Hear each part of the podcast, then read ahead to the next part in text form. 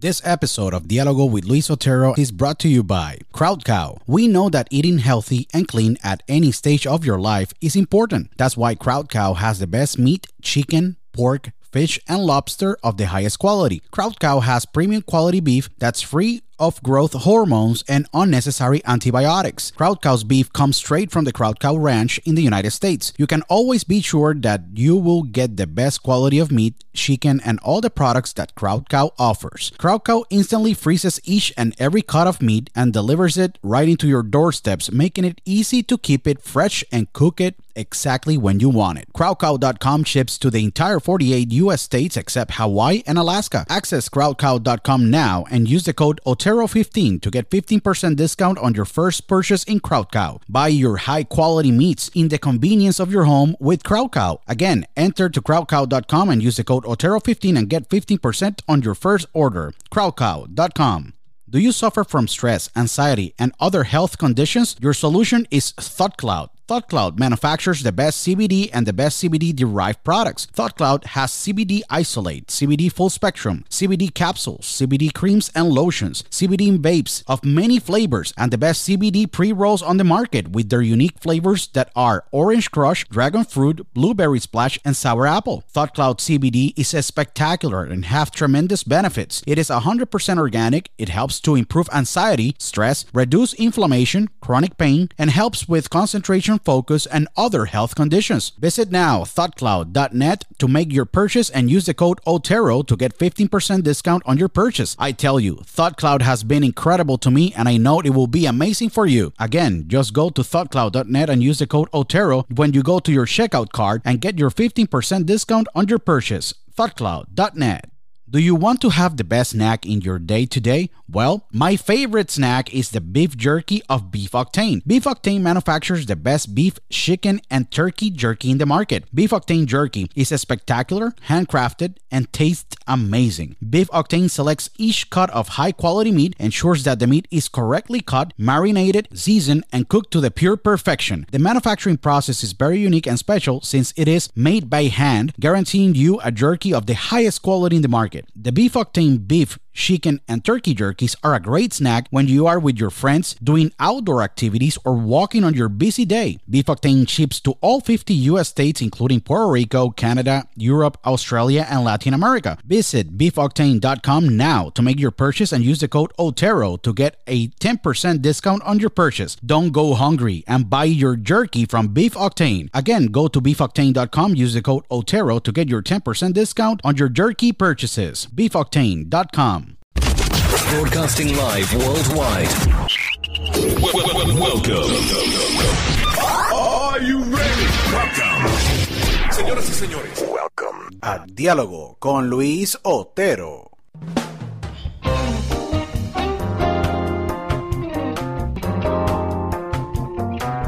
So, welcome to a new episode of Dialogo with Luis Otero. This is your host, Luis Otero. Thank you so much to all of the thousands and thousands and thousands of people that they listen to us in every episode uh, worldwide. So, I want to thank you to all of you for your support, for just taking the time to listen to our content and just to listen to all our great guests. That today uh, is going to be an amazing podcast uh, that we're going to have. Um, and we're going to introduce, uh, you know, in, in a few seconds, you know, our guest that I'm very excited for him to be in our show. Uh, but before, I just want to let you know, guys, to please listen to us and review the podcast in every single platform. We're in more than 27 platforms worldwide, the iHeartRadio.com or iHeartRadio app, TuneIn Radio app, all the Amazon and Alexa's uh, Echoes, you know, devices all around the world, um, Apple Podcasts, TuneIn Radio, Stitcher.com, um, Radio.com, uh, Castbox, Podchaser, Pocket Cast, uh, Spotify, you name it. We're everywhere. So you can listen to us everywhere. And please follow us in Instagram. We're 99,000 um, followers plus uh, in my Instagram. That is at the Luis Otero or go to Dialogo con Otero, the podcast. Um, uh, page in Instagram or go to dialogoconotero.com so you can listen to all the episodes in just one place. Um, today I have an amazing guest. Um, you know we're getting close. We're a few weeks away of you know autism awareness month, awareness month. And um, uh, this episode is very important to me. Um, and it will be very important to you guys because i really uh, I, identify myself you know with you know with all the uh, you know kids and, and, the condition of autism.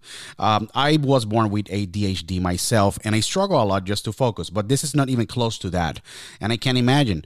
Um, and that's why you know i have today uh, my guest uh, there is a, a great father, uh, children's book author, uh, human rights activist, and um, owner and of Dad's Publishing, who have published uh, tremendous books. And I'm gonna give you guys a little bit of these titles before the new book that recently was released. That is titled His Own Way. He have released uh, the greatest Christmas ever. Little Itty Bitty First Day, Little Bitty little itty bitty fly uh, me to fly me to the moon. Um, to me, it's a tremendous pleasure and honor to have today in Dialogo with Luis Otero, the amazing uh, children's book author, human rights activist, and I think a true example of what the love could do, a love of a father could you know uh, do and how can that inspire uh, anyone out there? The amazing sergio linden. Thank you so much for uh, you know uh, accepting the invitation uh, sergio to be uh, part of this amazing episode that we're going to have today and talk about your new book his own way under Dad's publishing. Thank you mr Otero, for the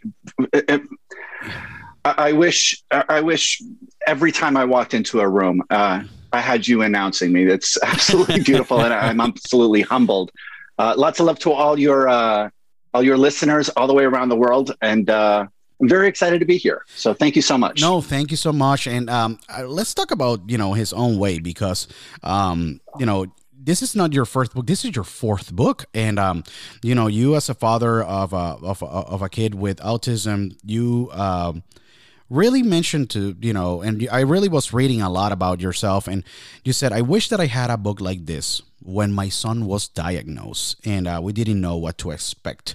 But with this book you know and all that mission that you have just you know writing this book and the books you know under Dad's publishing that is your company you have taken the you know a mission to educate the world uh, about you know autism and how we can take a very loving approach to uh, embrace you know every single kid or every single individual suffering from autism in order to integrate them to the society and you know build them and be able to uh, provide those tools for them to be successful and productive citizens of the world in life.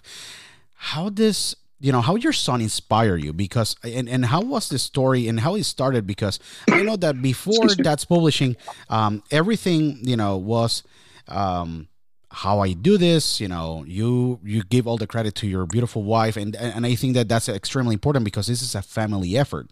In my house, you know, my, it's my wife and my two kids, and it's it's just you know we have each other all the time, and um, it's a really good example of yourself, you know, creating that amazing bond that you have with your wife, and be able to embrace, you know, your son and say, let's find the best way to give them the best tools, the best love, in order for him to be a citizen uh, of the world with productive and uh, with love, with productivity, you know, with love and many other things. But how did, this story started? Because I'm extremely intrigued and excited. And how do you get th- this inspired to just start this a beautiful mission that you have started with with that's publishing?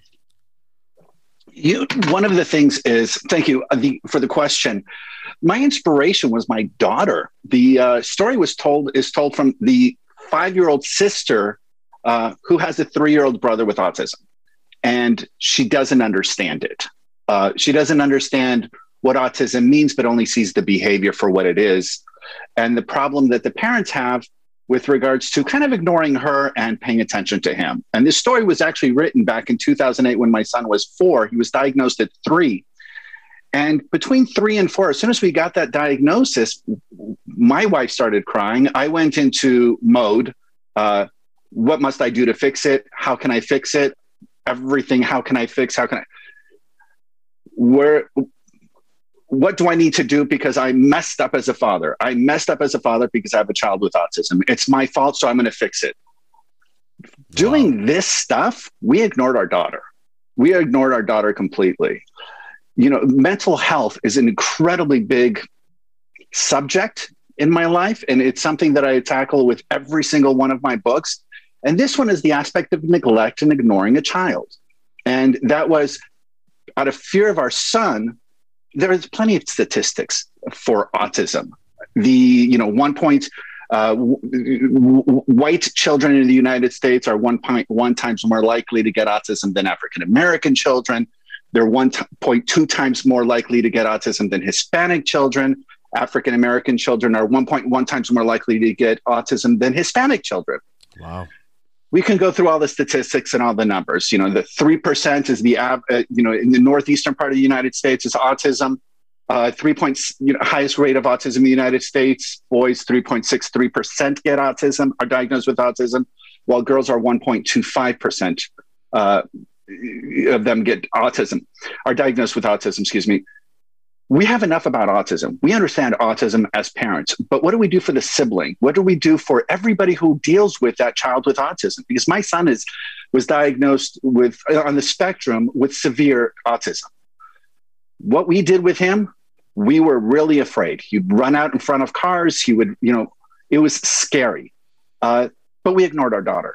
And this thing is understanding on just on one aspect that he come to understand that they do it their own way. And that's kind of what uh, you know the, the, sister understands about the brother that you know he might be funny.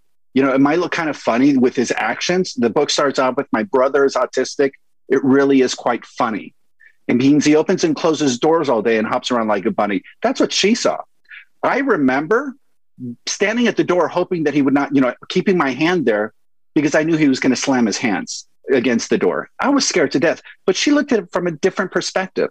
And looking at it from a different perspective that she did doesn't mean that she was wrong. She's five, and that's where that's you know that, that's the narrator of the book. It's a five-year-old girl, but how does that affect the daughter when the parents are concerned about her? So when she after a year, I realized after my son was diagnosed at the age of three that my daughter was really getting depressed you know, she did illustrations that were very sad. She always liked to draw. She did illustrations that made me really sad. And I was wondering what is wrong. And then my wife and I meet, you know, started looking to see what our behavior was, what our, you know, what actions were that we were taking that were hurting her, but we were not thinking about her because we were so concerned about him. And that's when I just, that's when we made the change that said, you know what, he's autistic. Uh, there's no cure uh, there's still no cure, and uh, we're going to take care of her. We'll take care of him. We'll take care of him without question. But we're going to start spending some time and some energy, and you know, giving love to her. So we started, you know, separating where I would take my daughter out to the movies while my wife was here with our son. Or my wife would take my daughter out, you know, to lunch or to dinner. We did things kind of we started se- kind of separating with regards to the to the responsibilities we had as parents. Before we ever we always did everything together. Uh, so that was definitely my inspiration. My daughter, you know, and with autism and how it affects the siblings and everybody else. And on the larger scale, understanding that my son is autistic is something anybody can see when we see it. But the aspect of acceptance towards other individuals and other human beings maybe we don't see the physical aspect of autism. Maybe it's somebody from a different race. I was born in Spain. Spanish is my first language. Living in the United States, you know, my father is Swedish, so I have, you know, the blank, you know, I, I look white. Yeah. But I remember in the second, you know, I remember in the second grade where, you know, somebody spray painted when I was seven years old, somebody spray painted Sergio as a wetback with th- three exclamation marks in blue. And I thought to myself, I had two only two questions. One, what is a wetback? You know, I was seven years old. I had no idea. And then wow. why do they have to be so loud about it? Because I learned what exclamation marks are. It doesn't matter. You know, we're lucky.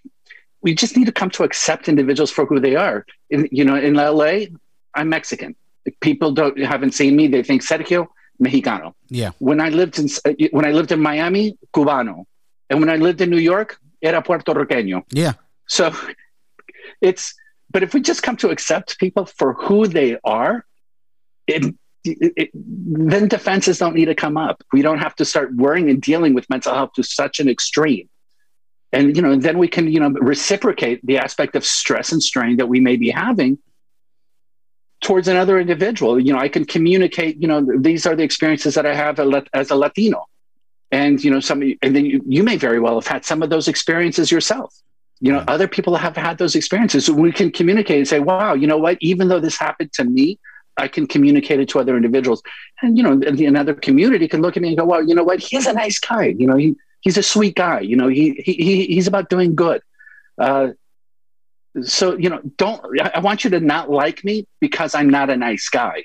Don't not like me because of what I look like, because of my ethnicity, because of what my first name is, or because I'm incredibly tall. I'm six foot five and a half. Uh, so, you know, it, it's an aspect. It's uh, so on the basis, it's very much about autism, about the you know, understanding of a child with autism, uh, you know, with understanding of a child that has a sibling who has autism. On the other, you know, on the greater aspect, it's can we all just you know kind of love and accept each other for who we are yeah. Uh, you know that's one of the important factors that i found with the writing of this book. And that's why i wrote the book. And something that you mentioned earlier was the fact that when our son was diagnosed with autism i wish we'd been given this book. When my wife got pregnant she was told what to expect when you're expecting. I think that book has been written oh in God, multiple yeah. languages. We, we, read it as well it, yeah. yeah everybody has it. I have I think we have three, four copies of it. Correct. Everybody gave it to us. We bought it. Everybody gave it to us. So we have that book so that women can understand what to expect when they're expecting the changes to their bodies, the hormones, food, everything else. When my son was diagnosed with autism, I wish we were given this book and told, by the way, uh, your son has autism. It's not going to end. Uh, you'll constantly have to take him to therapies, but don't forget your other children because the effects of autism do not just affect the child with autism, but in fact the entire family totally and completely, unless we come to understand, you know, that we have to give to everybody. We have to, you know, love everybody. Be concerned about the child with autism, but you know, they'll be they'll be okay because they are who they are. My son still lives in his own world. Uh, you know, he still does things his own way, and we've come to accept that and understand that. So you know, we're all good. And my daughter today is incredibly good. She's, you know, doing magnificently today for no other reason than because as soon as we saw the problem, uh, as soon as we started realizing, oh my gosh, it's kind of gone far with regards to those illustrations, we made a change. And if we got this book at the beginning, she wouldn't have had to go through that one year of absolute strain and stress and sadness, believing that she was less than uh, in the family, believing that she was less important than her brother and uh, you know that's why I wrote the book, and that's why I wish we got it when my son was diagnosed. And, and it's wonderful, um, you know, your answer because it's very important for everyone listening, all the thousands that listen to us, to accept everyone as who they are. And I think that, you know, I was born and raised in Puerto Rico. You were born in Spain. You live in LA. You have lived in multiple places. You know, I live in the northeast part of the United States in the state of Pennsylvania it's difficult to sometimes grasp because I never an example uh, in Puerto Rico. We don't see people of color. They're all people like normal because we were raised in a in a, in a country. Yeah, like we were raised in a country where everyone is just like, hey, we're all Puerto Ricans and we all love each other and we respect each other and. In every place in the world, you will find people that they are maybe not sensitive or not educated. I will say, um, in many you know of this type of topics and because we tend to just be uncomfortable people get on sometimes uncomfortable and they don't know how to react and it's very important to be just cognizant and be aware that um, we gotta accept people as who they are and just to make them feel welcome and find a way to just understand them better in order to provide them uh, those tools and feel love. I think that if we start with the premises of like, if we do things with love, um, things will be very different, you know, in the era that we're currently living. That unfortunately we're divided for many specific reasons. Could be politically, could be everything that we're living. And I think that even social media, as an example, and I will put this, you know, in the conversation, Sergio, even though have helped unite families, educate people, because I educate myself of the topic before having this great conversation that we do that we're having today in in, in the episode um have unfortunately as well divided us or maybe not uh, it, you know it's just it's just very difficult today for people to just maybe just put things you know in a in a, in a more in, in a way that they can say hey you know uh you know let's let's be compassionate here or let's be maybe more aware of what's happening. And in, an example with autism, I feel that people sometimes they just don't even understand maybe like those those little flags or okay, how I should react or how I should talk or how I should approach because it's it's it's different but in a beautiful way because an example I know people and I know persons that they they have lived with autism and they're brilliant minds. One of the people that they're brilliant beautiful people. And i think that you know with this mission that you have brought in with that uh publishing and with you know um, this amazing book your fourth installment because i you have get inspired and I, eh, it's just beautiful to start here. You as a dad embracing your son and being able just to be very aware because sometimes we tend to be one-sided. And now when you look at your daughter, your daughter maybe for that year was expressing maybe how she was feeling because she wasn't aware of the what was going on or how she can express those things and you as parents were able to bring her in to just embrace her brother and be able to as a family get united and say hey he is how he is. We'll love him. We'll give him all the respect, all the tools, all we will instill all the values in him, and he is his own person. He might be living in his own world, but he's part of this world, and he have to be accepted, embraced, and loved. And with this amazing book, His Own Way, it's just beautiful because you have amazing illustrations from um, Francesco Ranzini, who collaborated you and worked with you in this 39 page book.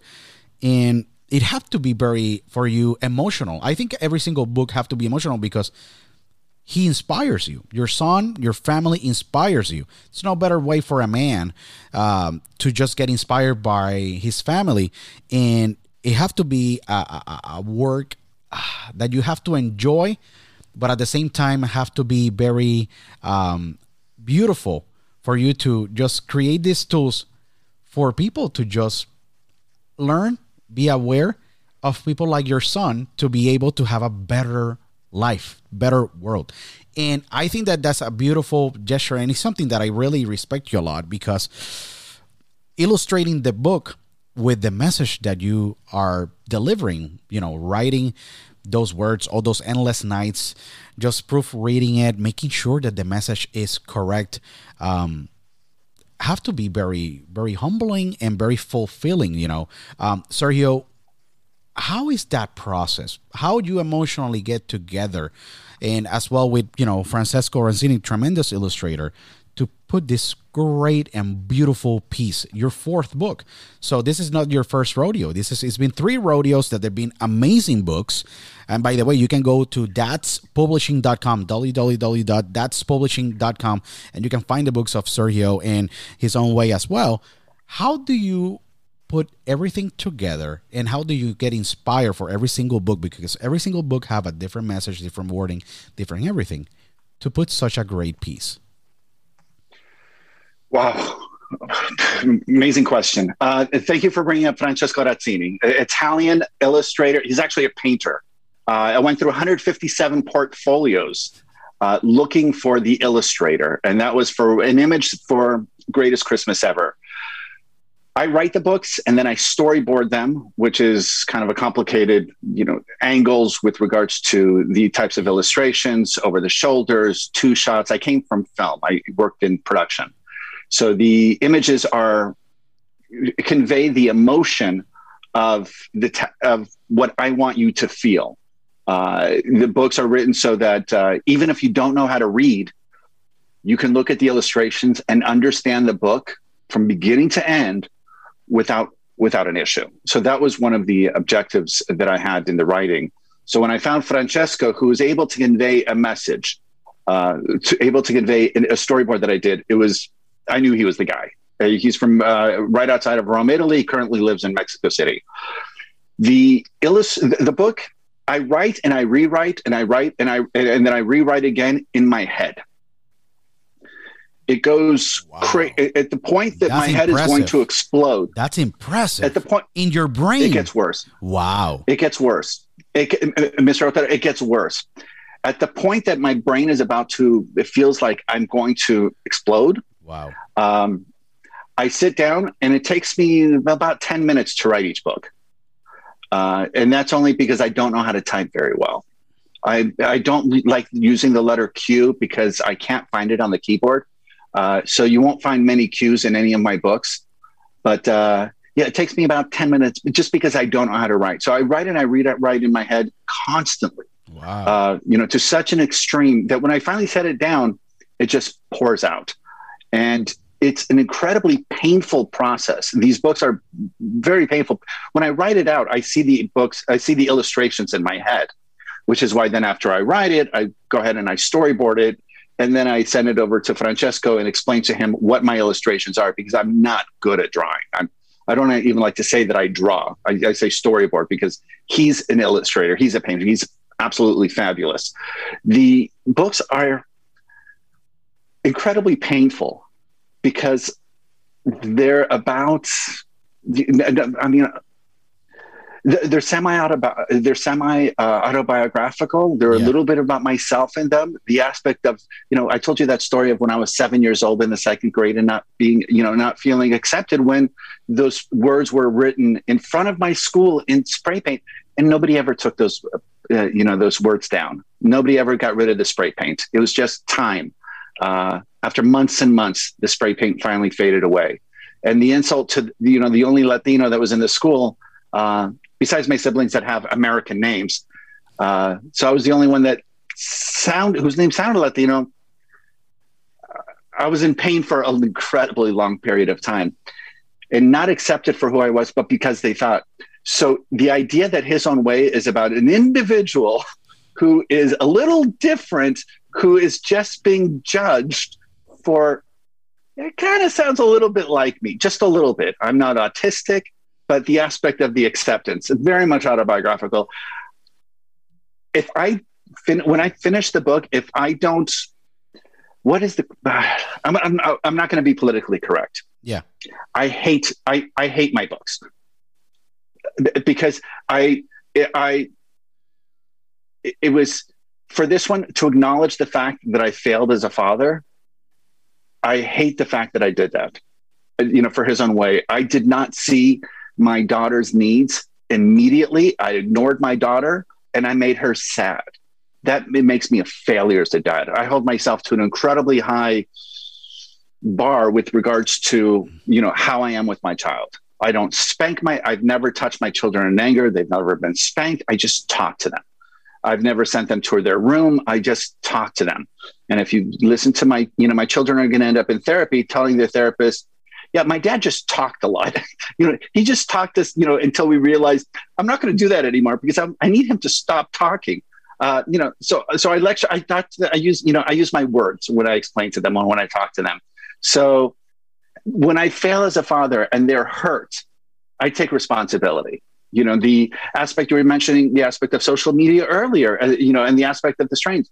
The country is you know we're talking just about the we can talk about any country we're talking about. There being a division yeah. you know in england now you know that's in the news the united states is in the news australia is in the news. Got a lot of places that are in the news currently you know watching the news this morning yeah. that are a little bit divided. And one of the things that i believe is that the reason there's such division is because people are not taking responsibility for their for the fault and actions that they themselves take. You have hit I the nail. Taken, you have hit the nail. Uh, yeah, and it's much and it's much easier for me to say, I failed my daughter as a father, as excuse me, as her dad. Yeah, dad is the one that takes care of the emotional. Mom takes care of emotional.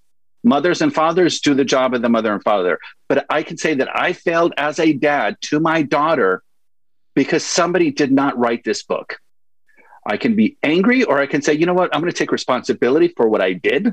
I'm going to say I'm going to take responsibility for, excuse me, having failed my daughter sure. and ignoring my daughter when we got this diagnosis for my son.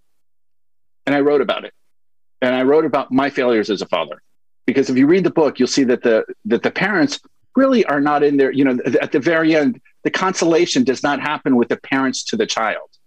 And the story is exactly what happened is exactly true to form to what took place it's just written from you know the five year old's point of view but i take responsibility for the actions that i take you know for what i've done and it's you know instead of making my life easier by blaming you i take responsibility for what i did you know I, everybody loves good days everybody loves bad you know everybody likes okay days. Nobody likes bad days. And my favorite are my bad days.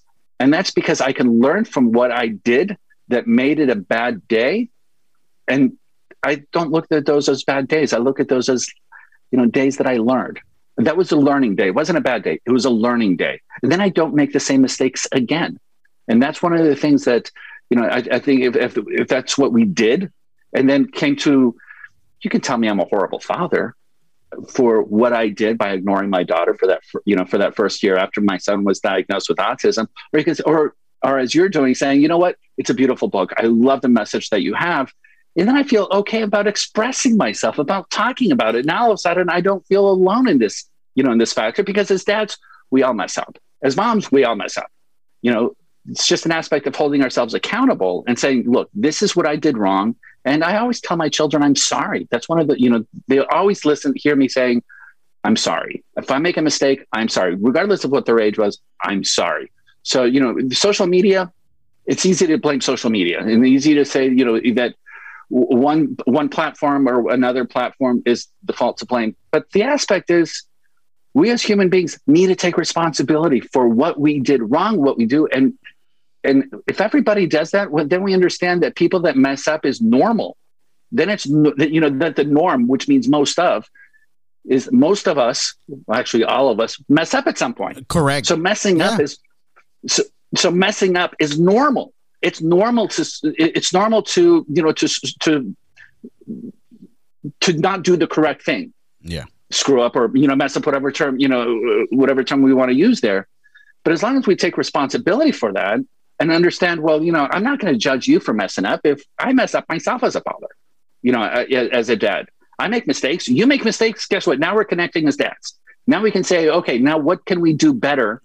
Or on my own, I, what, what can I do better to assure that I don't make that mistake, that I bring more strength and love and happiness to my family? My children have excelled this year because, you know, during COVID, we've been shut down. Yeah. You know, I'm in Los Angeles. We've been shut down. My kids are doing incredibly well at school. Both of them are. You know, they're getting straight A's. It's because of my wife. She does an incredible job. And with my kids, even, with my son with autism, we understand his needs and what you know what he has to have in order to. And one of the things with autism that we learned is that repetitive behavior, repetitive schedules, are the best for him.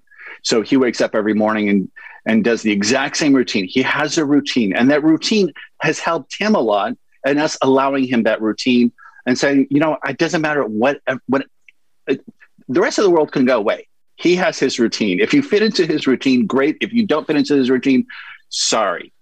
And by doing that and respecting the fact that he needs a routine, and my daughter, routine helps her as well. She's not autistic, but giving my son that routine and allowing him to have that routine. And when he's upset, looking at it and paying attention to the signs, because there are many signs that children give before they open their mouth and say, I'm not happy with what's going on. You know, there, there are plenty of signs. There's isolation, there's oversleeping, there's not sleeping enough, there's problems going to sleep, there's pro- problems waking up. Just look at it. Are they eating too much? Are they not eating enough?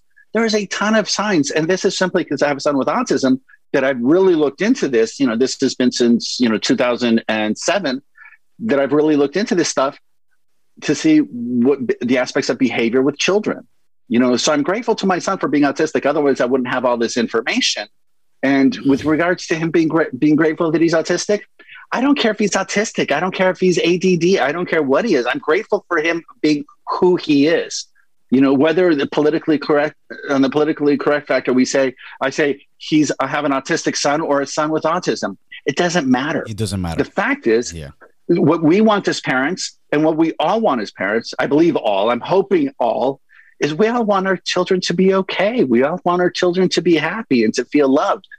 And because that's what we strive for every single day, we don't take it as a given. We every single day talk to our children. What do you need? What do you want?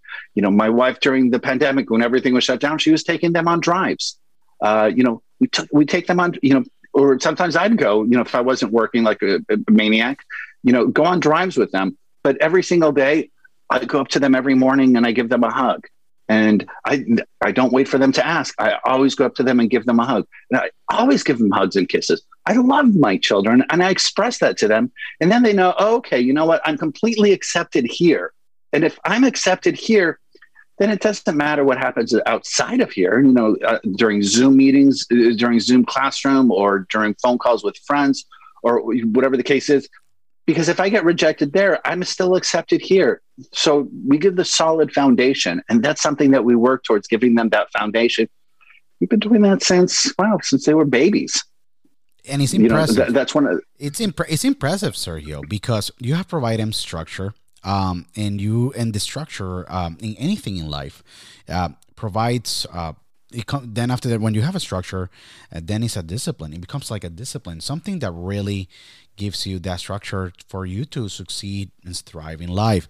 And you mentioned so many great things in this conversation because taking responsibility. I and I will tell you this as you as a great father you don't you you you accept the responsibility but you don't have to blame yourself because you didn't have no tools.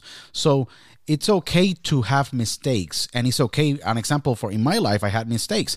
And we it's, it's okay to learn from the mistakes and it's something that that's lacking in this generation and what we're living through politics and many other parts that hey, it's okay to say hey i made a mistake and this is was wasn't the correct way to do this. Um, and it's and, and and it's something that needs to be taken in every single level. And and people unfortunately these days even in the political political level and we're not going to get into details in politics because they don't even construct to anything good. It doesn't matter if you're right in left in the middle it's very crazy. It's, nobody's going to be happy with, with politics. People start to just point out fingers. And hey people have to sit down and and say it's okay to make a mistake. It's okay that you have to admit it.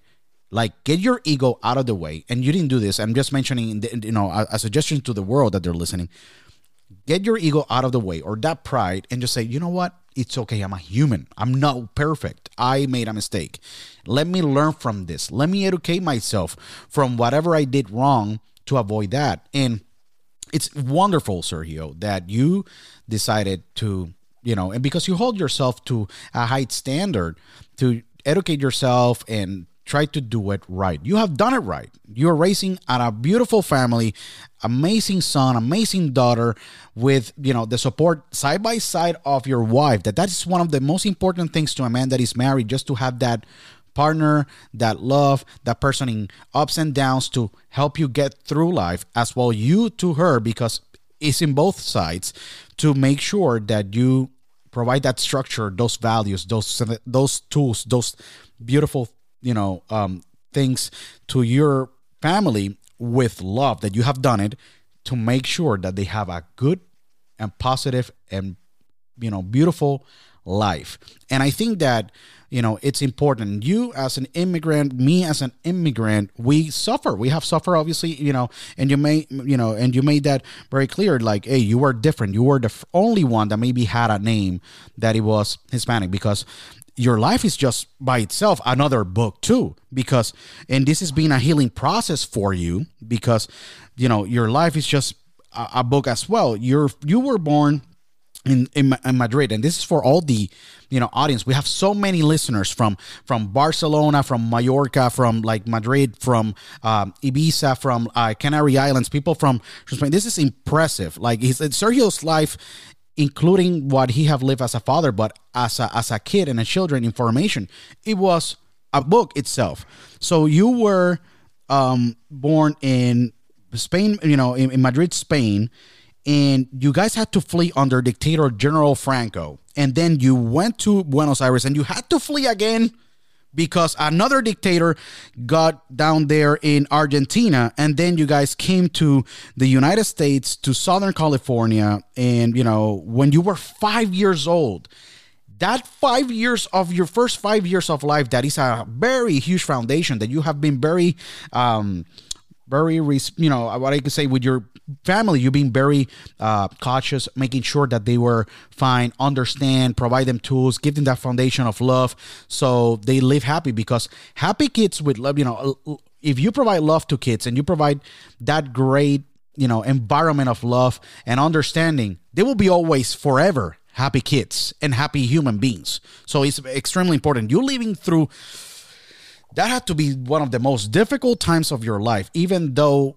and it reflects potentially maybe on your life as an adult because your first five years you were fleeing countries of communism dictators people that they were oppressors that they really didn't see humans as valuable. They think that they were superior than them because what that's one of the horrible things about communism socialism and all this bs that really affects so much psychologically, mentally. The population, you got you, you your family, your first for five years, you had to move. That had to be a very um, impactful, um, ex, you know, I, I just say, you know, stage of your life that you said, I don't want my kids to live, you know, with what I had to go through, um, not in the political spectrum, but just be uh, able to be free in a democratic country like the United States and be able to have the tools to live with love and and and do not go through what I went through because you went through that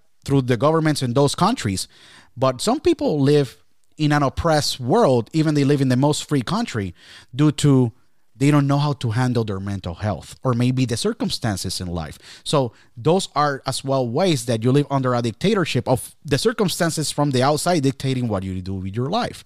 And you decided to take your life, um, what I say, um, in your own hands with your faith and your family to make sure that your kids had a great life.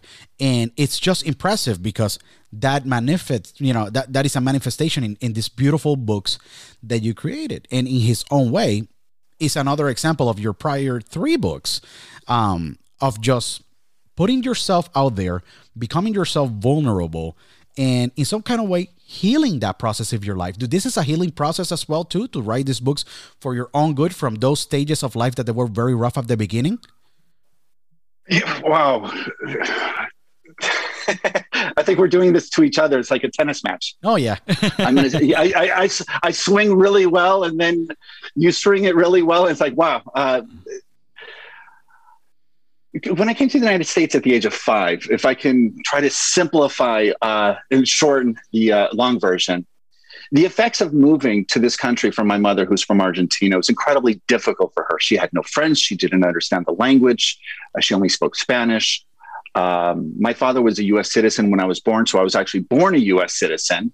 Uh, then he lost his citizenship because he stayed out of the country too long. Wow! And uh, when we came to, then we came to this country, me and my three siblings were all born to a U.S. citizen before he lost his citizenship, and because we were four little U.S. citizens, uh, the country let us in.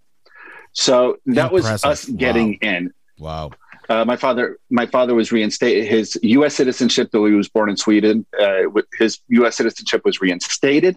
And then uh, about 20, uh, 30 years later, my mother got, uh, or 20 years later, my mother got, uh, became a U.S. citizen. But when we came to this country, my mother didn't understand the language and it was incredibly difficult for her. And she was stressed out of her mind and she was very sad and she didn't have any family. So she started drinking. And, you know, with her drinking, she became violent uh, you know, she was she was an she was an evil drunk, and uh, I felt it uh, for many years, and I became very sad and very depressed.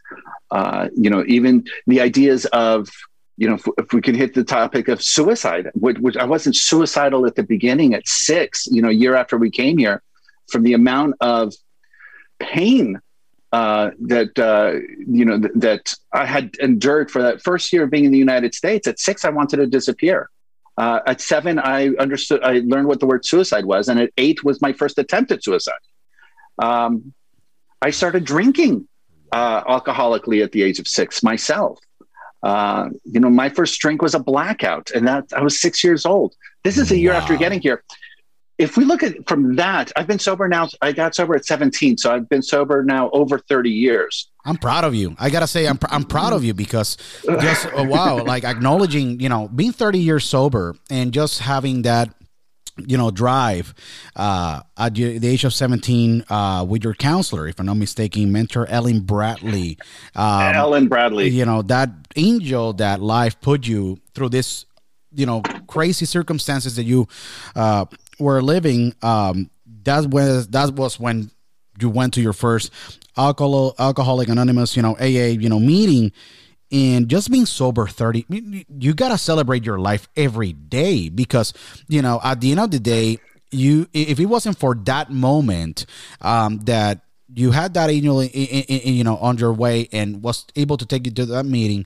and you'll be able to you know heal little by little that chapter and then become a father and now understand the responsibility and become a successful writer and an activist and you know having such a beautiful family. It's just an accomplished by itself what you've been through because starting to drink you know a blackout at six had to be you go back and you're and i was shocked when i hear this just a second ago. I was like wow what you have been what what, what you've been through is is is just a movie by itself a, just a story itself and it's just wow like so what happened like uh, you know when you were that young just drinking you know how do you hide it uh, from your do your parents they, they knew or or do, how was everything like Sergio okay the first drink drunk was uh, January, excuse me, uh, December 31st. It was New Year's, uh, 1980. So it was a month and a half before I turned seven.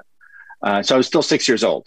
And my parents had a big party. I had a lot of people over at the house, about 100, 150 people for New Year's Eve. And everybody was drinking champagne.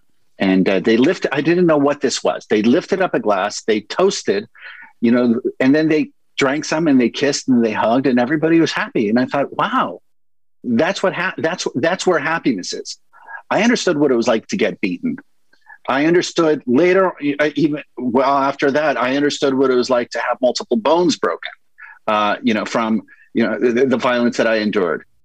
Um, I was looking for happiness, and I saw that's where happiness was. So when everybody put their glasses down, I went around and I drank, and I said, "Oh, okay, that's liquid in there. That the happiness is in there." So I started drinking happiness. I drank happiness and I don't remember, you know, and I came to the next day. So that's kind of, that was the motivation.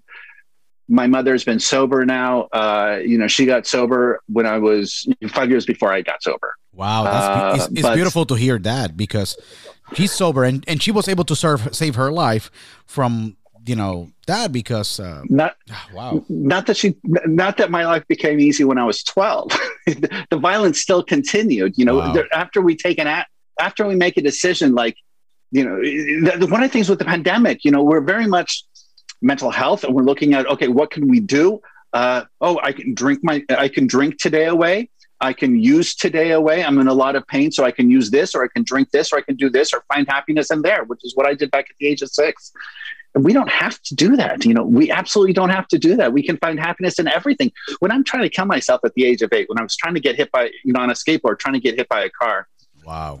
And I was really close to, uh, you know, to achieving that. Uh, but the car missed my head by about a foot, uh, literally about 11, 12 inches. I actually, when I opened my eyes, uh, kind of went down the street on the skateboard, laying flat in the morning so the cars would be blinded uh, by the sunrise and uh, just opened my eyes when I cross, you know, closed my eyes when I crossed the street, laying down flat on the skateboard. And you know, by the second street, I got, I opened my eyes really quickly, and I could see the underside of a you know pickup truck. And uh, you know, after the third street, I got pulled over by a police officer who gave me a ticket for jaywalking. And I was like, oh, "Okay, I'll take the jaywalking ticket. I'm going to tell you what I was actually trying to do." But uh, you know, after something like that and the traumatic child, what can I complain about today? I'm just I'm just quarantined and I'm quarantined, you know, with my wife and my children. I, my day is fantastic today. I had a great, you know, so far great morning. Uh, yesterday was wonderful. If I look at it in perspective, what am I complaining about? You know, everything's freaking great. As soon as I got sober, I had to make the decision not just to stop drinking because that's called being dry. And you know, in Alcoholics Anonymous, if you just stop drinking, that's called we call that dry. But being sober, is an aspect of taking responsibility for our actions, taking responsibility for, you know, our days and being, you know, and filling ourselves up as a human being and giving love to others as, you know, as we want them to give love to us. Kind of sounds like one of the, you know, kind of sounds like the Bible or AA or whatever it is you want to choose from. We're all getting the same message from everywhere you know, it was in my teenage teenage years between 12 and 17. I was in uh, psychiatric hospitals five times for wanting to kill myself. Uh, and then I was in a group home, which in the good old days they called orphanages. I was at a group home twice, and the first time I was at the group home, I met Ellen Bradley, who's the uh, who's the who is she program director. That's it. Uh, I'm going back quite a few years now to remember that title. Yeah. Uh, she was the program director over at Penny Lane, uh, pennylane.org. Support them. Uh, they're absolutely amazing. And she was there, and you know, she let me know that my life was worth living, even if I didn't believe it. And then I left, and then I came back, and uh, you know, she took me to my first AA meeting. You know, I love you whether you love yourself or not. I think you're amazing, whether you think you're amazing or not. It doesn't. You don't have to think that yet. You don't have to love yourself today. It doesn't matter. But just know that I do. And I'm saying that to you. And I'm saying that to every single one of your listeners. And I'm being completely honest when I say I love you totally and completely, whether you love yourself or not. And if you don't, you don't have to. It's okay. It's a process. It's something that we learn from somebody else. Ellen came into my life, my the relationship with my mother, my God, and my father. One was more violent, you know, one was incredibly violent, and the other one was worse. Somebody came into my life who Ellen came into my life and said, you know, I love you, period. I will love you until you love yourself. I will support you until you support yourself. And on the emotional aspect, you know, I, I give my, I, I thank her for my life, you know, and then many years later, I met what, you know, then a couple years later, I met my wife. I was 19 years old. You know, we've been together almost 30 years. She entered my life and said, you know, I love you, period. I, I love you whether you love yourself or not. I loved myself at that point.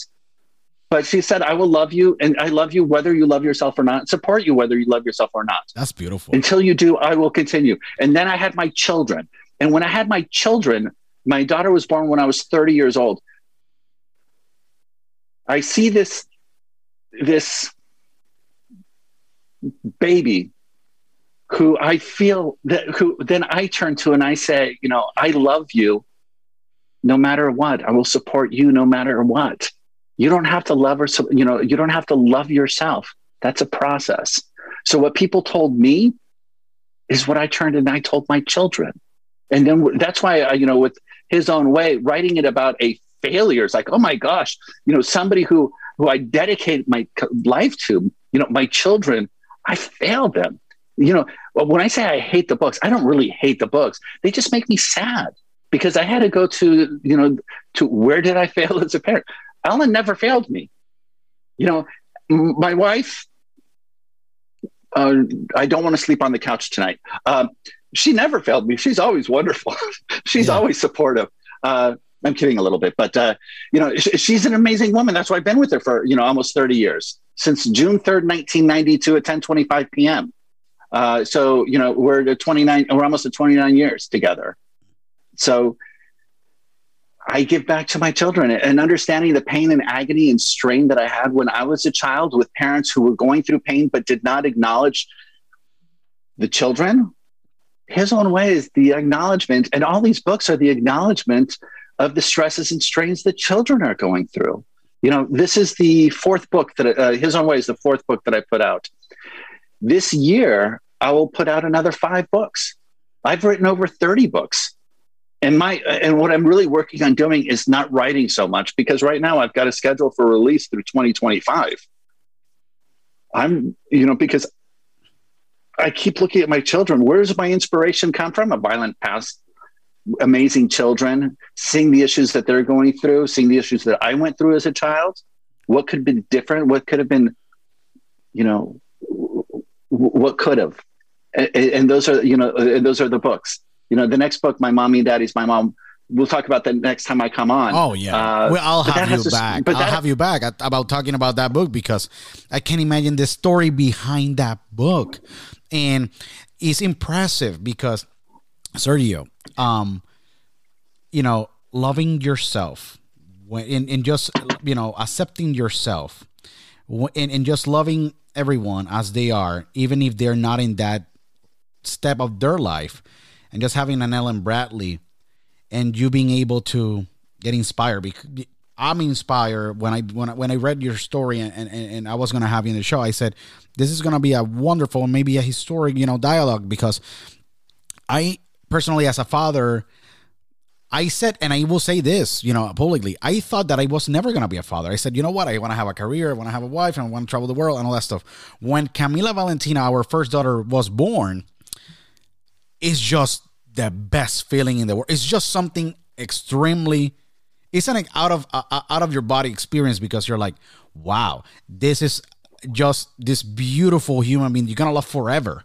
And the second miracle that is you know um uh, nicholas because my me and my wife we went through infertility issues for like 10 years. The first 10 years of our marriage it was like oh my god we're never gonna be able to have kids. We have camila and then second one in you know we have nicholas. You're like wow this is just impress you know impressive. And i was oh my god like you know it, it, it, my, your kid you live through your kids and your kids you know you te- and you learn from your kids and you get so much inspiration. And not only that but you mentioned your wife. My wife is the most special human being in my life because she saved me from the way that I maybe I was going into life. You know thanks to her we have been able to have a great life. I became a successful you know entrepreneur having you know the podcast successful you know podcast but she's been there supporting me but as well just creating that structure, that base of love in our home. The same thing that you have created, you know, with your wife, your two beautiful kids, you know, and this beautiful mission. Because, you know, Sergio, there's more than just that's publishing and these amazing books.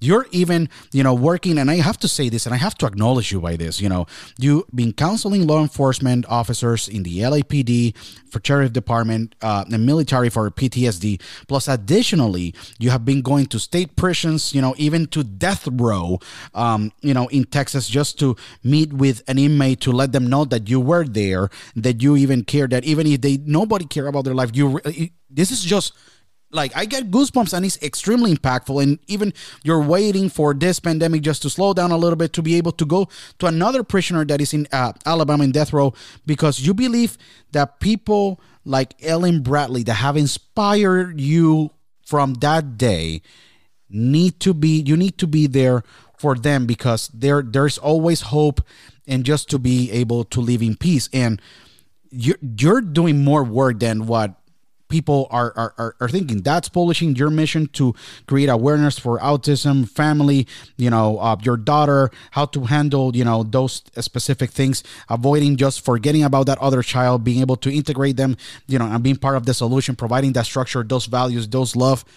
Plus additionally you're showing that to other you know gamut of people and, and, and in many other levels that makes you so so special because you know you have wrote like 30 books and you have scheduled until 2025 but you still make time for those individuals that they need someone like an Ellen Bradley but you're embracing that same mission and they're gonna have a Sergio Linden how that feels to you emotionally when you know that they will maybe just talk to the family and saying hey I had Sergio with me today, and maybe I see life way differently. And they might be able to inspire other family members that they maybe were not able for the circumstances to be there because they have to heal from whatever they did in life. But you're not judging them. How do you feel and how that really impacts you? Because those experiences can only come through you and your experience with just facing these inmates. Some people that sometimes society just tends to put away. I always believe in second and sometimes even third or fourth th- chances. We're human beings. And sometimes, you know, that circumstance and snap change your life. But how Sergio feels after just meeting these inmates and knowing that Ellen was for you there, but they will say the same, but they will mention Sergio. I'm not an Ellen. I am not an Ellen. Ellen, uh, wow. Uh, I, I, am in, I, am not Ellen. Ellen Bradley is an amazing human being who accepted me when I did not accept myself. After the birth of my children, after my children were born, that's when you know I started writing. Uh, you know, the first book was written, Little Itty Bitty's First Day. I wrote it when my daughter was laying down on the floor by the way, your oldest child is a girl, and your the next one is a boy, just like just yes. like myself. That's that's yeah. yeah. it's fantastic. You know, it's fantastic. Um, they're they're the blessing. They're the my kids are amazing, and I really, uh, I, I, you know, I love my, my my family tremendously, like yourself. You know, it, that's what we, we share love for our families. They are my inspiration. You know, and and just you know, just to tell you, like the podcast started to record these beautiful conversations and having a, a space of dialogue. Doesn't matter from what political ideology or any, you know, cultural background or what do you do, but to have recording, eh, eh, you know, to record these amazing dialogues and conversations. That that's something that is missing today.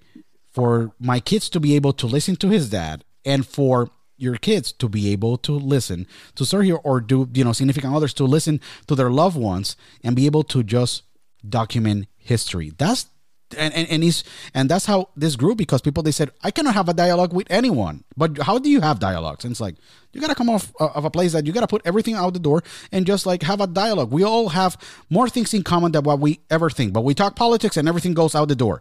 You gotta like we got we have to be able to have a dialogue and that's where it comes from. And you know like i mentioned you know you you with this mission and like i mentioned you know it's impressive what you're doing with inmates. It have to mean a lot to you. So after being so uh, with ellen i knew i had to pass it forward. There's nothing i could say. There's no thank you i could say uh, to ellen that encompasses what she did for me. Uh, she did she, there's I, the only thing i could do is pass it forward.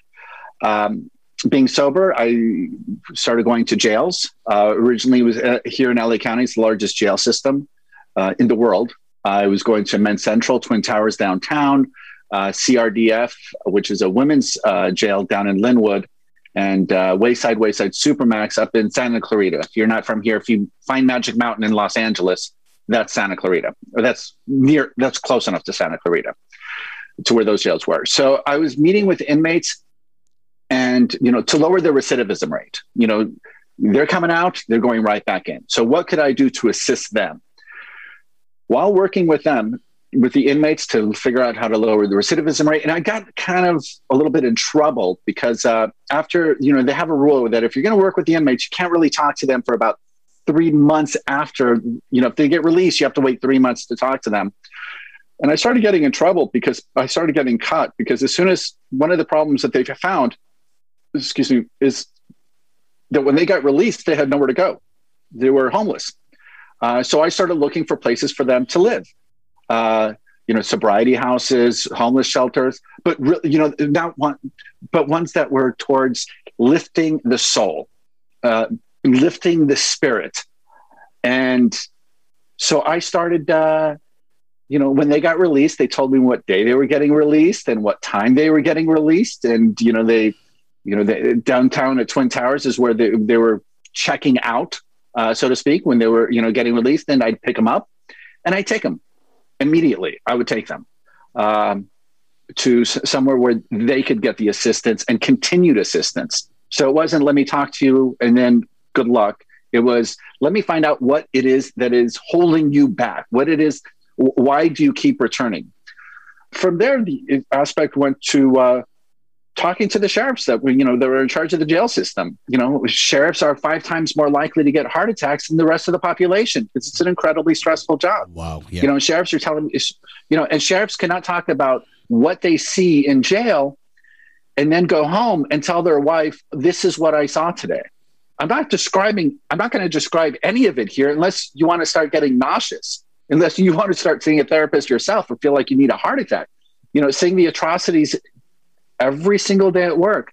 So one of the things is, you know, as a sheriff, you cannot talk. You know, you cannot tell your, you know, your fellow uh, deputies. By the way, I'm having a hard time today because they're like, "Wow, uh, I kind of depend on you for my life. This is life or death over here." There's some guys behind bars that are just incredibly violent. You know, though we can talk about bail, uh, where, where the bail, for example, you know, is so much higher for African Americans or Latinos uh, than it is for white people. So you have a lot of individuals that are sitting in jail just waiting for a court date because they don't get bail. I'm not talking about that. Uh, we're talking about you know the aspect of the violence. So, the, but behind bars, funny things happen. So you know, one deputy says, you know, my life is in your hands. Uh, you have a problem, an emotional problem. Go get a different job. So nobody's going to lose their job because they're talking about the emotional strain that they're having. And one of the things that I found with the deputies, you know, the sheriff deputies, is that I, when I talked to them and I, you know, I listened, I taught, you know, I told them what I was doing and they're like, oh, uh, let me talk to you. Do they have counselors? Of course they have. You know, the sheriff's department provides counselors. they weren't talking to the counselors because they didn't want it on their record, you know, on their work record. So it was, so, so I let them know what I was doing, and then they talked to me, and there was no judgment. I was just sitting there listening, you know, and I gave them some tools on what they could do. Then we take it to the next step. My children are about to enter junior high. And we look at, I was looking at, oh my gosh, should I be concerned about my children? School shootings. Well, I still went to jail and I still talked to sheriffs. And then I started talking to LAPD. And then phone calls were from, you know, a, a sheriff would give me a call or, a, you know, LAPD would give me a call and say, by the way, so and so told me to talk, you know, to give you a call. And I was like, wow, they're talking amongst themselves. Uh, you know, some of them that are very close. They're giving me calls on my cell phone. Wow. Uh, you know, all of a sudden, I'm, I'm uh, you know, uh, there's recommendations. You know, it's like, wow, okay, this is cool. And all of this I do for free. I, you know, I'm not, I didn't go to school for it. And I think because I was crazy as a kid, because uh, I lived the life that I did, there's an aspect of trust. You know, there are 500,000 children today in the United States that are either in group homes, foster care, or in juvenile hall. And I was one of those back when I was, you know, when I was a teenager. I was in a group home. So, you know, the aspect that, so when talking to an actual therapist, there's a concern of how do you understand my pain? Why should you, uh, why would you understand my pain? As trained as a therapist may be, that why should you understand my pain? Which is a concern that individuals have had that have spoken to me and concerns that I had when I was a kid. Uh, because back then it was, we'll give you more medication. You're depressed, we'll give you more medication. I was 12 years old. Just a quick story. I'm 12 years old. I went to a psychiatrist because I was uh, suicidal. So I went to my went to a psychiatrist, and I told him a story about how my father uh, would beat me with a stick. Uh, you know, not think Home Depot, not a tree.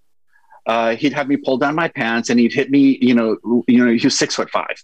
Wow. He'd hit me, and you know, I'd go to the bathroom after. You know, he'd hit me until I, you know, until I stopped crying. I'm going to hit you until you stop crying.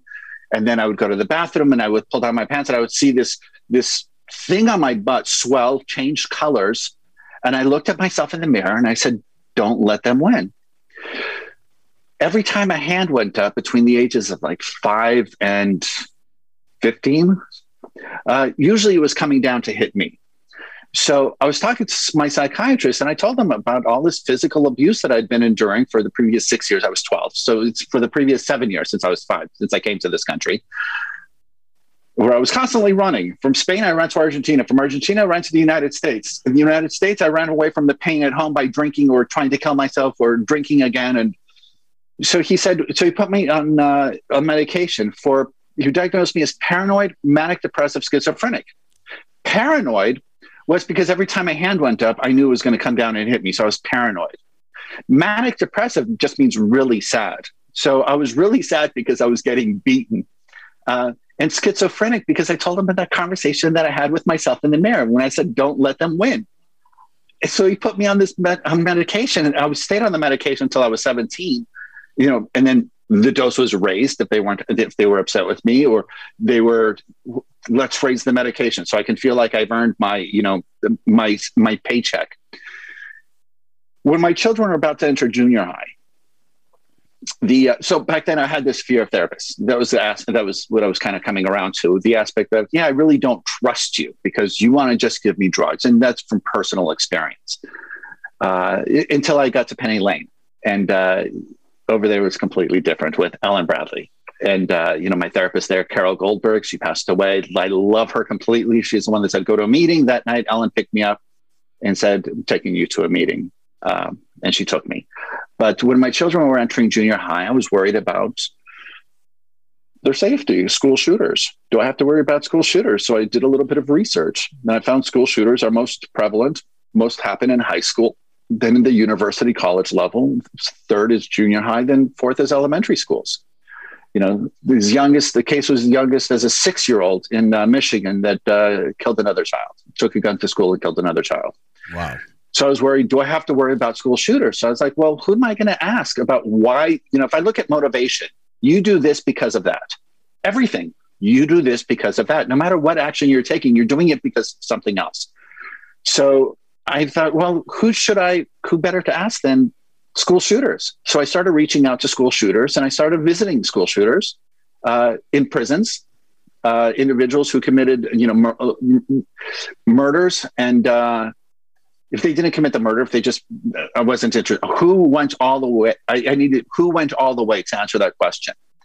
And you know, and I found a few schools, found a few shooters who, at the time they committed the crime, uh, people were killed, and I went and I talked to them.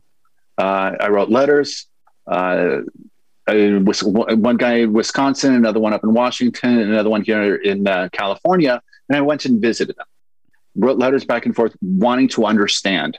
And because of my past, they were very open to talking to me and going to the prisons and talking to them and trying to figure out why I got an answer. It's like, wow, this is why you did it. And it's like, oh my gosh, it's like one guy, he was set on fire by other students. That's crazy. Uh, wow. Uh, he was beat, uh, you know, unconscious almost on a daily basis. And I was like, wow, uh, I don't condone school shootings.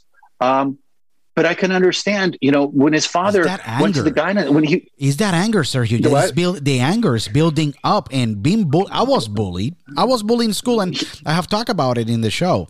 I was bullied in school, and you build anger internally that you're like, how I can just, how I can heal about this, or how I can just, um, you know, accept the apologies, or maybe able to move on from that stage because it's a lot of pain. People suffering, you suffer bully, I suffer bully, and we understand how it's just so much that you can take until the rope snaps, you know. Exactly. Yes, and that's and that's a sad thing. That's we do not talk about that. We do not talk about that. The the reasons why we look at them and you know one kid commits suicide, and we say okay that's very sad uh, you know, he's had mental health problems. Another one is, you know, pulls the trigger uh, and shoots outwards. And you know, the, it's the line between suicide and homicide. It's a very fine. It's like it's directional. So another child, another child points the gun outwards, kills people, and they're like, okay, the guy's crazy. He's, you know, he's.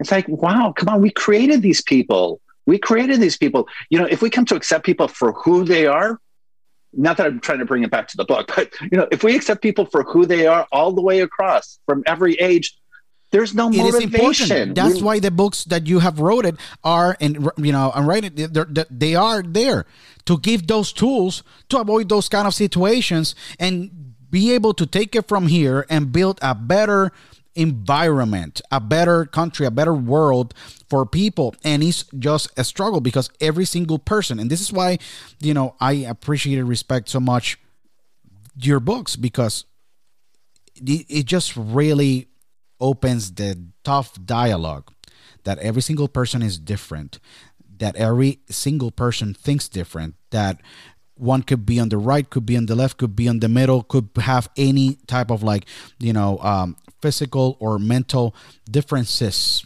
you know um, and we have to accept them and find the way to understand them.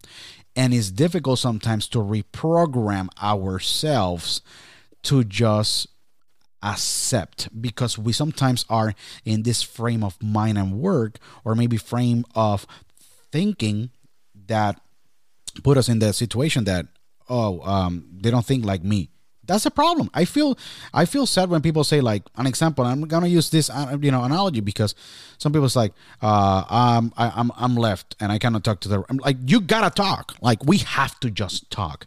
And an example is like no, but um this person thinks like this and this other person thinks like that. I'm not gonna you know I'm not gonna talk to them because I don't like like you gotta talk. We have more in common than what we think, and and I think that accepting and being open and being able to embrace people and being able to just provide them and, and just start with the point if everything's everyone starts with the point of love, everything will be very different. And that's why you're transmitting with your books. You're transmitting love and tools in how we can be able to be better, embrace, and not, not only that, but accept everyone as who they are. And it's something that unfortunately is lacking these days in the world. And that's why your books not only create awareness for autism with your story with your son your family your daughter your wife but it resonates in every single stage that we're living currently in this world. And everyone should read it. That's why you everyone should go to dadspublishing.com and uh, you know buy the book uh, you know on his way and the other prior three books that you know Dad's Publishing uh, have you know uh, created, uh, wrote it by Sergio, who we have today, in Sergio Lydon, that we have here in the podcast. And wow, this conversation has been impressive, Sergio, and uh, that's why they're important. Your books. That's that's why I say it. Your books are important for for this reason. It does only it doesn't only apply to your experience and provide those tools to those parents that they're you know living the same uh, experience as yourself, uh, but more, more, what other things more. The, the, thank you so much. The book I put out before this one came out February 9th, uh, Little Itty Bitties Fly Me to the Moon. It was a, it was the second book in that series. There's about 17 books in the Little Itty Bitty series, starting with Little Bitty's First Day. Uh, that's came out on the 22nd of December of uh, 2020. So Fly Me to the Moon, Little Bitties Fly Me to the Moon, on a superficial level, it's what happens when uh, we put a baby in the crib for the night and say, Good night, we'll see you in the morning. Um, and then what happens when itty bitty is the baby, you know, that's put into the crib and the parents say good night? And how does itty bitty deal with that book was inspired by a few things. That was the most recent book that I wrote. It was written during the pandemic, which was the aspect of confinement. Uh, it was studied looking after, you know, after jails, prisons, after prisons. Let's take it to the next step. I started talking to, you know, I, I was interested in the death penalty, you know, and what happened there, and doing a bit of research there. I, went and visited a guy named Juan Balderas uh, uh, from Mexico, uh, in October 2019, right before the pandemic started. He was on he's on death row in Texas.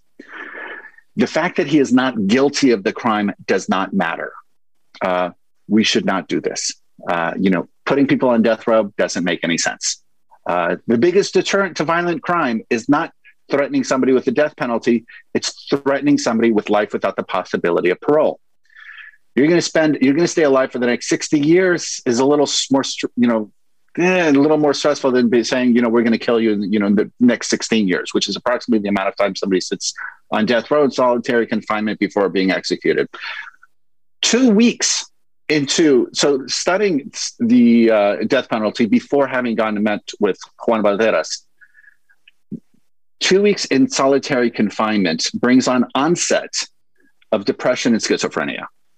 So the beginning stages of diagnosable, according to you know psychiatry, it's onset depression and schizophrenia in the first two weeks of solitary confinement seeing that factor, I wrote that book because we're all suffering from a little bit of depression and schizophrenia if we're locked up at home.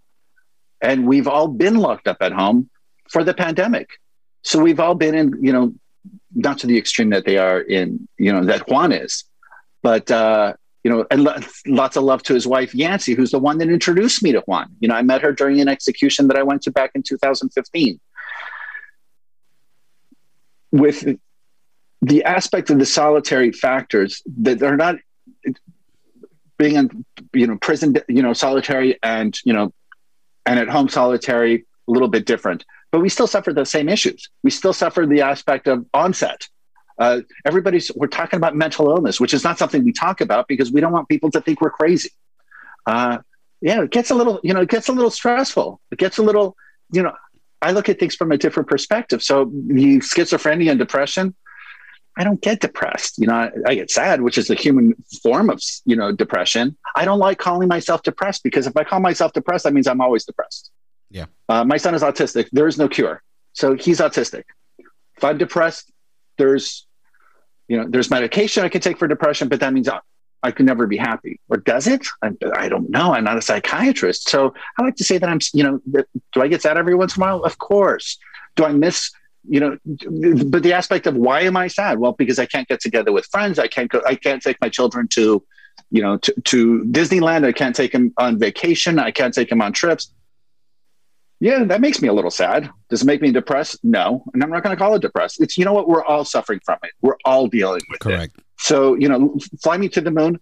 that's where that one came from, from the aspect of looking at solitary confinement with Juan and then seeing what we all were dealing with and saying, like, what is the what is the solution? Because none of my books have the, the, express a problem, but they all have a solution. Every single one of my books has solutions. Uh, let me, you know, s- send your uh, address unless uh, uh, lots of love to Jasmine Espada for putting this together. Um, you know, if she has your address, I'll ship you all my books. No, I have, sure. I printed it. Sh- I, you know, for Dad's Publishing, we printed a small copy, a small number of hardcovers for media, and uh, we're selling them as ebooks. Uh, they're on Apple, Amazon, Kobo, and Google. Right. And this is great. I Uh, was going to so- ask you for it, where people can find your books. Sergio, this is bigger than both of us with these books. And this is bigger than your, that, that Dad's Publishing. This is just the humanity need these books. Where people can find your books, where they can buy them, how they can support Dad's Publishing, how they can educate themselves, how they can just provide the best gift to families buying your books. the in supporting Dad's Publishing, I decided uh, one year after, uh, I'm taking a buck for every book, uh, and I'm going to give it split it amongst a couple charities. What charities that'll be, that'll be decided later. But a buck for every book. I don't want to push the aspect of buy a book you're giving to charity, uh, because I don't want to manipulate. Uh, but yeah, a buck a book is going to every single to you know one to two charities. The my business partner, he's a dad. I'm a dad. So the company is called Dads because we're two people. Dad's Publishing. So dadspublishing.com is the name of the company. And uh, if you go in there, you can get all the information. You it shows the books, you know, what books are available, what is released, what is, you know, ready to come, you know, come into the market. It's in that dadspublishing.com.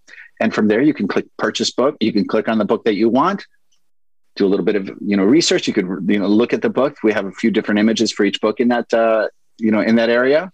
And to purchase the book, just click purchase book, and it'll take you to. You can choose Apple, Amazon, Kobo, or Google to purchase the book. Kobo is used internationally, uh, and everybody gets Apple and Amazon. Uh, you know, quite easily. Um, most people get those uh, easily accessible. But uh, the reason that we're doing ebooks is so that we're not clogging up the mail system and so that everybody can get the book now. I don't want people to have to wait a minute Correct. to get the book. I don't want, don't wait a day, don't wait two days. You want the book, click it, you get it instantaneously. That's why we're doing it as ebooks.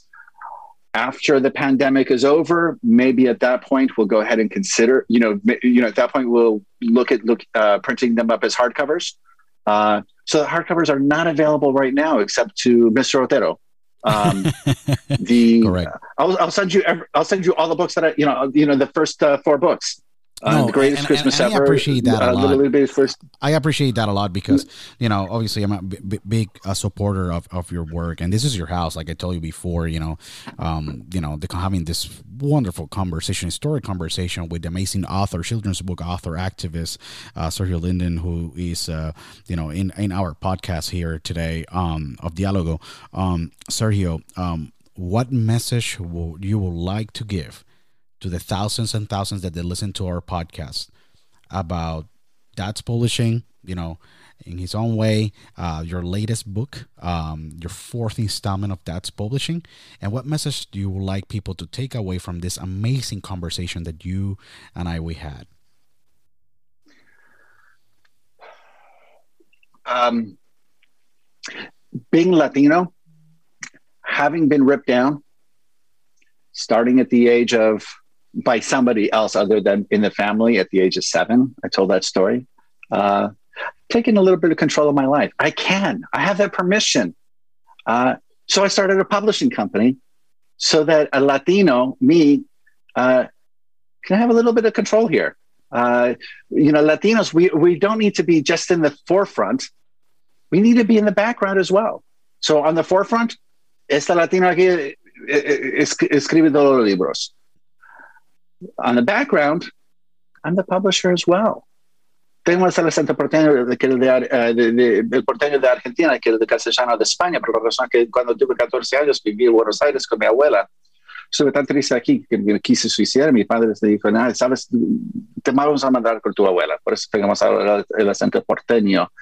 Pero siendo latino, no necesito, I don't, I don't need your permission Yeah. to excel. I don't need your permission to to excel. That's why I started a publishing company. The books, who are they for? We say they're children's books for the heart of the family. The only prerequisite that you need to buy any of the books is you have to have been a child. You don't have to be a child now. You have to have been a child at some point. If you were ever a child, then it's okay for you to get one of the books. If you never were a child, do not buy these books. Seriously, not interested in, you know, I'm going to make sure you don't get any books if you were never a child. You know, they're for the heart of the family. For adults, you know, going to movies with my children uh, before the pandemic, obviously, you know, in the last five years was much more enjoyable than going to the films, you know, 20 or 15 years ago when they were much younger because there are more jokes for the adults. Correct. You know, there's information for the adults. And the reason these books are so long, they're much longer than most children's books, is because that four page book or the five page book, excuse me, that I wrote, you know, that I read to my daughter, Daddy, read it again, Daddy, read it again. And it drove me insane. These are longer books. Children are smart. 40%, excuse me, of the child's brain is developed by the age of three. So why we're going to, you know, they're going to suffer from the ability in of the inability to concentrate if we treat them like they can't pay attention. So giving them something with beautiful illustrations, and though the topics on the background are very deep, on the foreground, these illust- these books are beautifully illustrated. They're very sweet. I wish I had these books for my children. You know, it's a you know this one is a 39 page book. I've got some that'll be coming out, you know, in 2022. You know, the, the are 60 some odd pages long. You know, 65 pages Yeah. long. They get really long. You know, they've got a shorter book that's you know 25 pages and that's Fly Me to the Moon. But these are long books comparatively uh, because children can concentrate, and for the parent to be able to read the whole story, a beginning, a middle, and an end that we're giving a child. My children are not. You know, my children my child is not a purple hippopotamus you know my other child is you know is not a unicorn that likes to fly over they're human beings and these stories are all narrated but you know all the stories are told from the child's point of view about things that children are going through and told in a very sweet funny and loving fashion. You know uh, they, get they get a little sad but then they get very funny and they you know they have this message that can go across. So as long as you were a child grab one of the books. And uh, you know my message to your audience if i had the option of either telling you to buy a book or to send you my love ignore the book i send you my love and understand my message to you is understand that though you may be having a difficult time right now it's okay it's totally normal. Understand you're not crazy. You're normal by having a difficult time right now. It's a very stressful time and it's okay. You know, I love you. And until you believe it, just understand that I know that it's all good, that you're going to be great, that you're going to excel. You lost a job, it's okay. You don't feel, I still find you to be an amazing human being. I've yet to find anybody who I disagreed with that statement.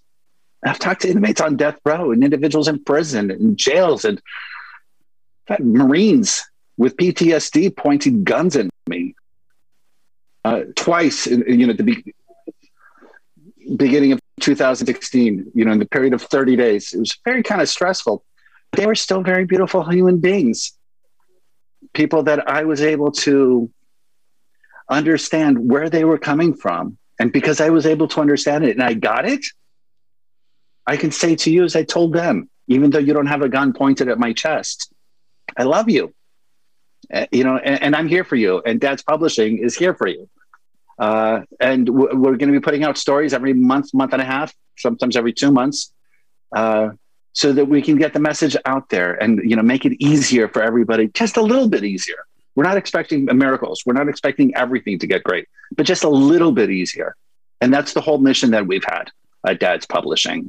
You know, my business partner Zach, uh, Zachary Zemby, and myself. That's the only mission that uh, that we've had. Just make life a little bit easier. And giving, and for myself, writing books to individuals. I wish were written when my children were younger. I wish were written when you know my children were born. Little Itty Bitty's first day is the day that Itty Bitty was born. What is that like for Itty Bitty? What to expect when you're expecting is for the pregnant mom. What happens for the child?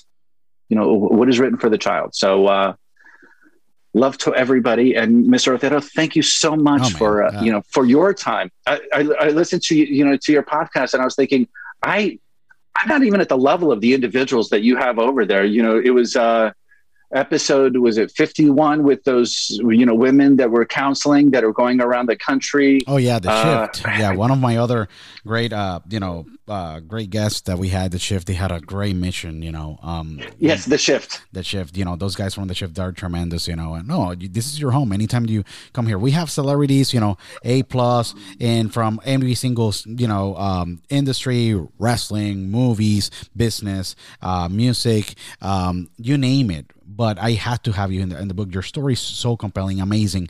Um, this is your house anytime, Sergio. Whenever you want, we can talk and you know and and, and, and hit defend and talk about anything additionally than Dad's Publishing your projects because I love them.